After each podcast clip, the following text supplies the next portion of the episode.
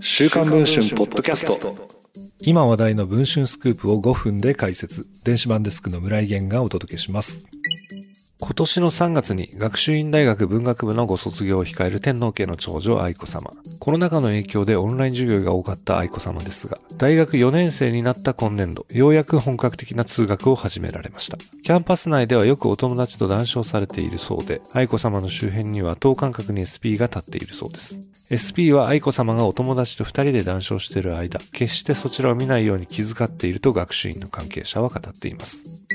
皇族方にとって大学は出会いの場でもあります。秋篠宮家の長女眞子さんは、夫の小室圭さんと国際キリスト教大学のキャンパスで運命の出会いを果たされました。一方、愛子様はどうかというと、男性のご友人も多いですよと、前室の学習院の関係者は語ります。二人きりで破綻していることが多いのは、年下の男子学生の B さんだといい、学部棟から少し離れたところで談笑されているお二人をよく見かけますとのことです。B さんは黒髪で硬派な顔立ちの今時珍しいバンカラな男子学生、生田東間にのイケメンだと言います。さらに愛子様は所属される日本語学科、日本文学科の授業で同級生から簡単の声を集めていたと言います。